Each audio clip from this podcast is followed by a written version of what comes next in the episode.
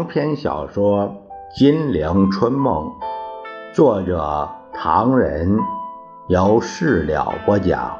第二集：十年内战，第二十七回：每日讲携手，福建恢复旧面貌。李义莲合论南昌出现新生活？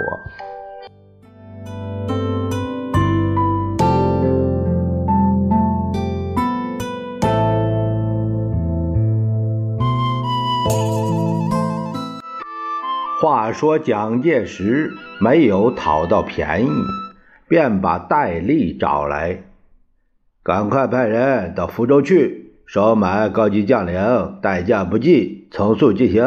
就说只要投降，连人带枪过来，自有重赏。如果对方肯就地倒戈，帮助我们围攻，功加一等。快去，快去！蒋介石在向空军训话。现代化的作战，空军是个重要的兵种。大家还记得张家口方面吉鸿昌方振武失败的主要原因在于空军轰炸。不过那个空军是日本的，现在我们自己的空军有机会一试身手了。命令你们到福建去。我们是得道者，多助，希望你们这次去旗开得胜，马到成功。美国人帮我们修建机场，你们可以从温州与处州起飞，离开福建很近。日本人帮我们打福建，你们可以从飞机上望下来，海面至少已有四艘军舰在同十九路军开火。中日合作，海空并进，你们一定会胜利归来。何况福建并没有高射炮，你们可以放心低飞，找妥目标，给他们连续不断的轰炸，别让十九路军跑了。蒋介石自己还飞到福建西部就近指挥，同时派出海空军。封锁福建海口。十二月十六日那天，十四路军担任进击福建的前锋，沿闽江直下。同日，蒋介石的兵力一部同十九路军在这边接触，建瓯一带展开了惨烈的白刃战。南京还不能占上风。二十五日，蒋介石急了，命令空军加强轰炸，一天之内出动三次，在十九路军阵地、总部、民防、医院乱炸一通。十九路军并非蒋的嫡系，别说没有飞机，连防空的高射炮都没有。这一炸的确增加了困难，但还是可以抵抗，直到炸弹以外的银弹发生效用。十九路军谭启秀部阵前倒戈，谭出任南京剿匪部队的师长以后，十九路军这才四面受敌，无法支持，放弃福州，退回闽南。南京的海军陆战队于是立即占领福州，另外两个。增援师从南京开道，登陆厦门。十四路军也攻入泉州。实际战斗半个月的福建之战于是结束。十九路军余部被改编为东路剿匪第六军，蒋介石派陈仪出任福建省主席。为了报答日本协助镇压十九路军之恩，蒋介石曾命陈仪与日方签订了几个秘密协定，例如南京军队不得在厦门驻扎，福建矿产应由日本人优先开发等等。这是后话了，按下不提。福建问题虽解决，围剿成绩并未好转，但全国民众要求抗日、责骂蒋介石的呼声却日盛一日。苏区的领土是拿到了一点儿，但红军主力仍然顽强无比。多拿到一个地方，就像多吞一颗炸弹，日日夜夜提心吊胆，这个炸弹会在肚子里爆炸。败讯连续传来，指挥官万中山被活捉，周浑元三团遭击溃，李存厚仅以身免。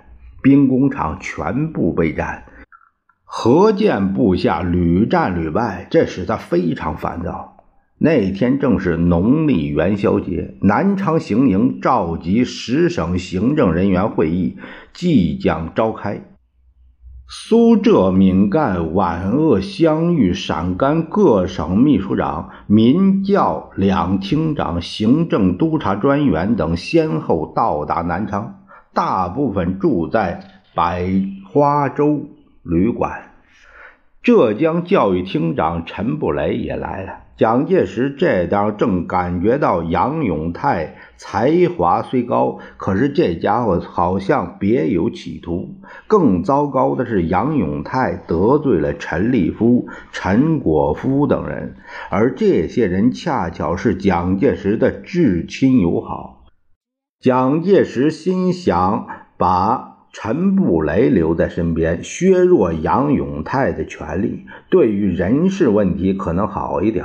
在庆祝元宵的锣鼓声里，蒋介石披衣起床，照例活动一番四肢，然后静坐默念。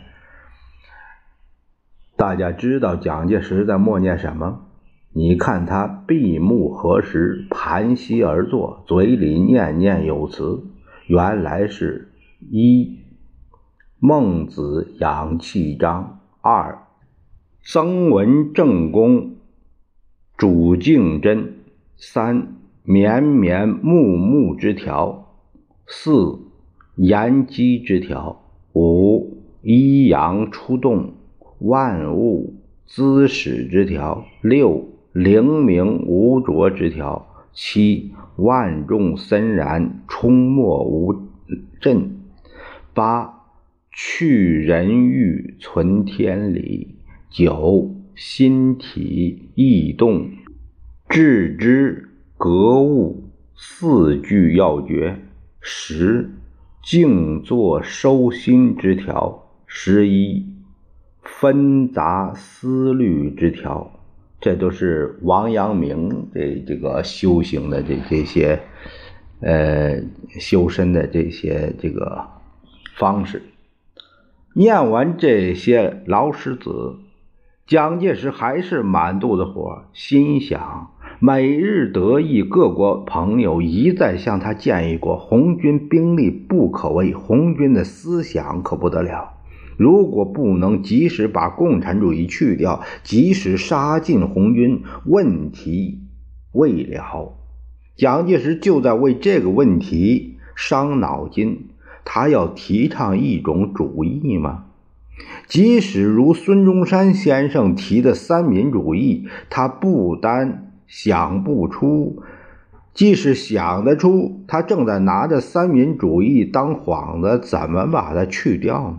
拿什么东西来打击红军的思想，压制全国民众的不满现状呢？蒋介石盘膝在床上，满眼望去都是一个个的问号。他骂了一声“娘西批”，抓到一本《曾文正公全集》，急急忙忙翻了翻，在原才一文中盯住了几句话。细细辨味呀，在一两人倡导下，可以使天下移风易俗，拨乱为治。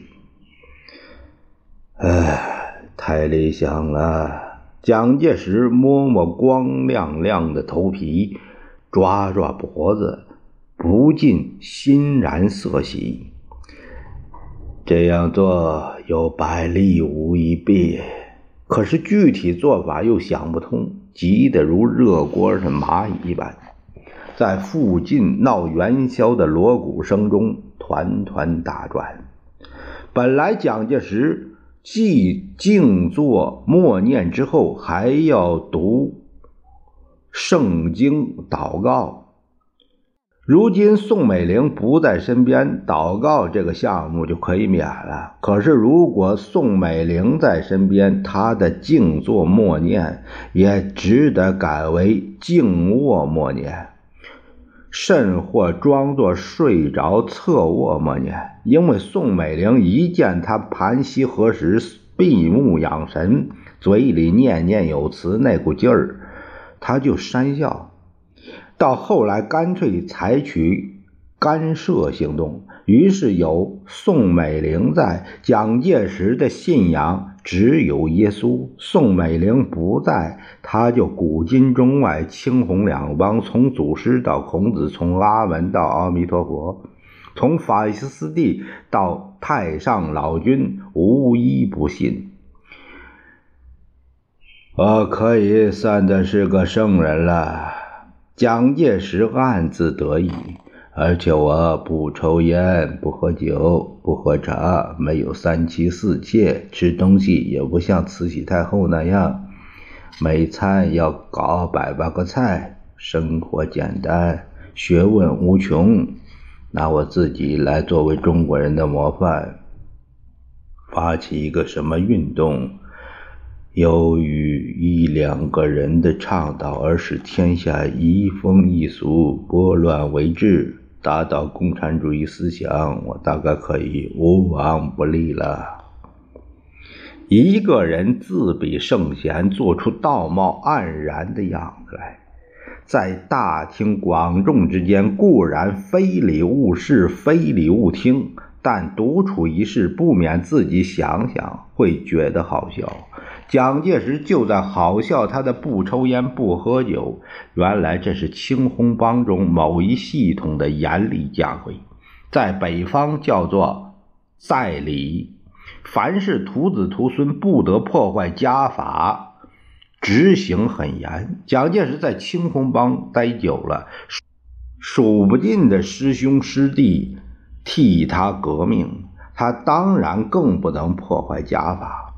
一人画饼，丧失地位，于是不抽烟不喝酒也就成了习惯，不喝茶更是笑话。青红帮人对喝茶非但有兴趣，而且很讲究。大拉拉踏进茶楼饭馆，第一句话就是“沏壶好茶”。但蒋介石为什么不喝茶？蒋介石自己在笑。原来他为了以往十多年来严重的性病才不喝茶。当时医生要他不能喝茶，只可以喝开水。据说喝茶会使小便不畅，有碍于他的性病等等。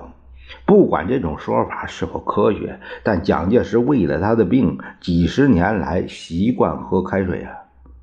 没有三妻四妾的意思是不好色，但蒋介石是否不二色，他连自己都不敢作答。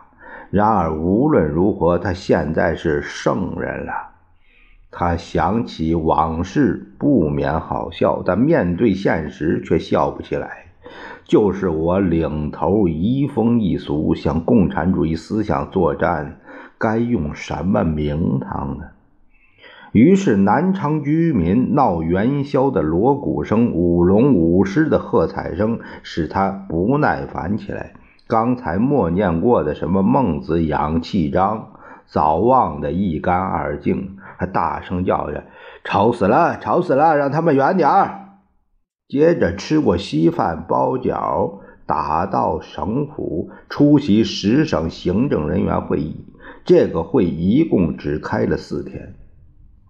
他却训话三次：“你们回去协助中央剿灭赤匪，发现要求抗日的人，不管是谁，给我抓来。抗日是政府的事，谁也不能管。如今国防根本谈不上，怎么抗法？”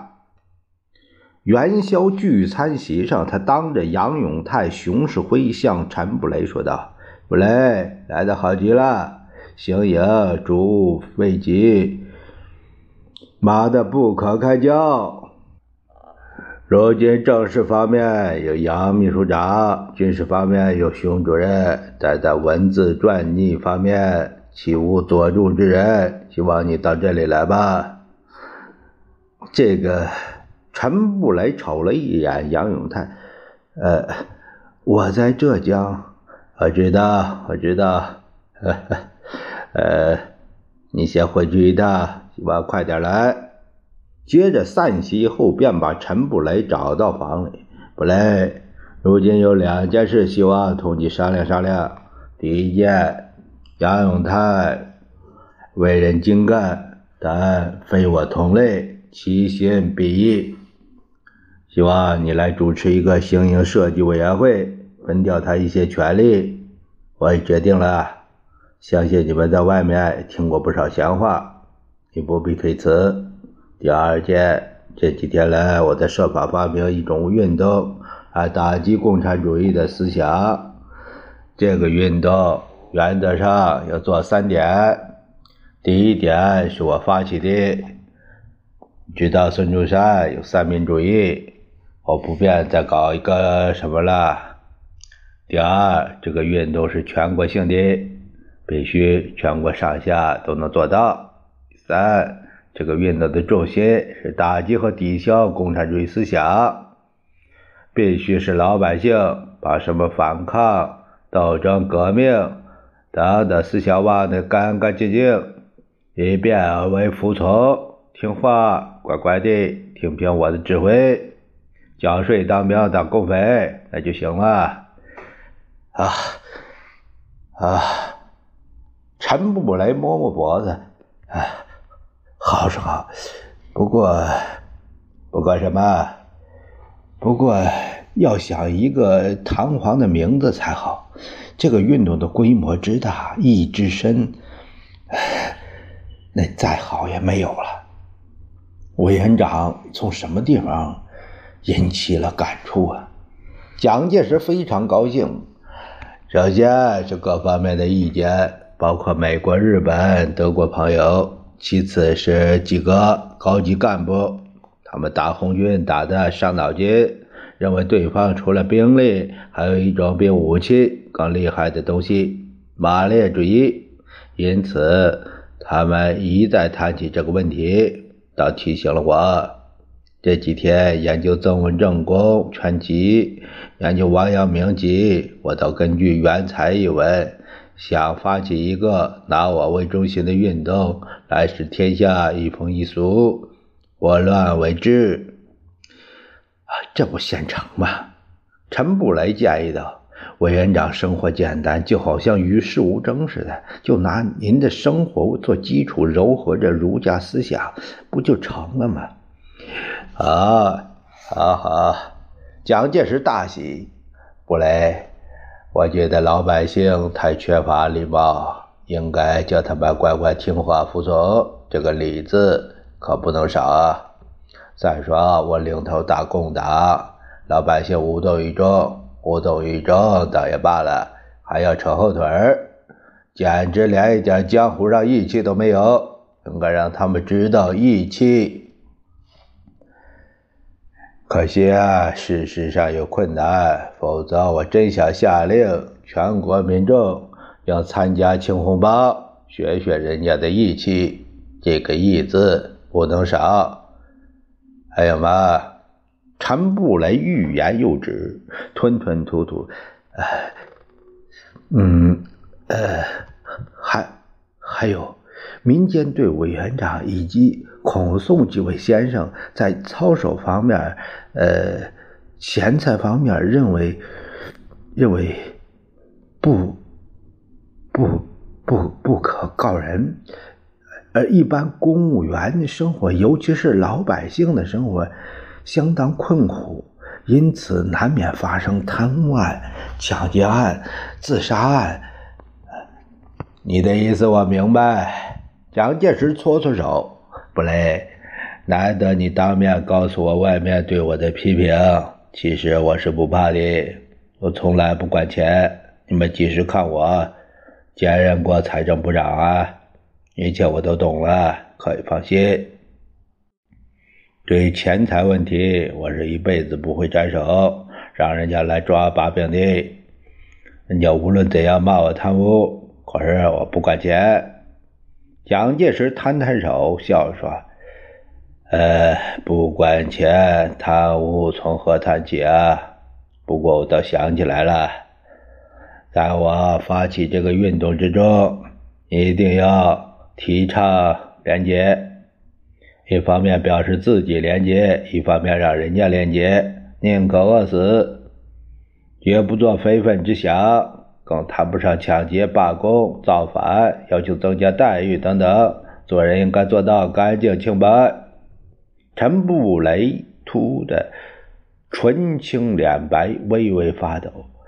蒋介石诧异道：“呃，这是没有关系。”大概是发疟疾，接着全身筛糠似的抖起来。那就回百花洲去吧。蒋介石摸摸他的额角。今天我们总算谈出个头绪来，希望你再给我建议建议。陈布雷上下牙齿捉对在打架，心里确实想再说一些人家对蒋介石的批评。例如，对于宋美龄的闲话，对蒋介石本人的讽刺等等，归纳起来两个字：无耻。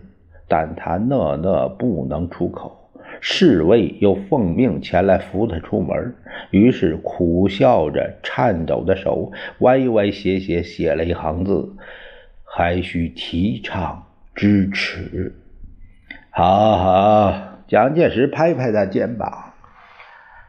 休息去吧，回头我让他们找个医生。支持的确很重要。或许有人说我无耻，我一定要提倡支持，给他们看看。意见很好，好极了。这么着，蒋介石反复思量，再三找人商议之后，决定把这个名堂叫做“新生活”，综合什么学说思想，运用旧的影响，施行新的统治，企图。弹响这个旧调，完成他消灭马列主义的愿望，企图让中国人满意于他贫苦的生活，彬彬有礼，义薄云天，廉洁如水，明耻教战，向红军作战，自然不在话下。蒋介石终于宣布他的新生活运动了。那是一九三四年二月十九日，面对南昌党政军帮五万人的集会，蒋介石模仿希特勒的演讲姿态，大叫道：“今天我正式宣布新生活运动的开始。什么叫新生活运动？就是中国文化传统中恢复旧道德，并使之适用于现代生活。”在这些基本道德中，我特别提出礼义廉耻四者作为新生活运动的基本要素。为什么要发这个运动呢？五万人都怔着，心想到：他又有什么新花样呢？这正是无耻之忧，谈之耻，不知人间有耻字。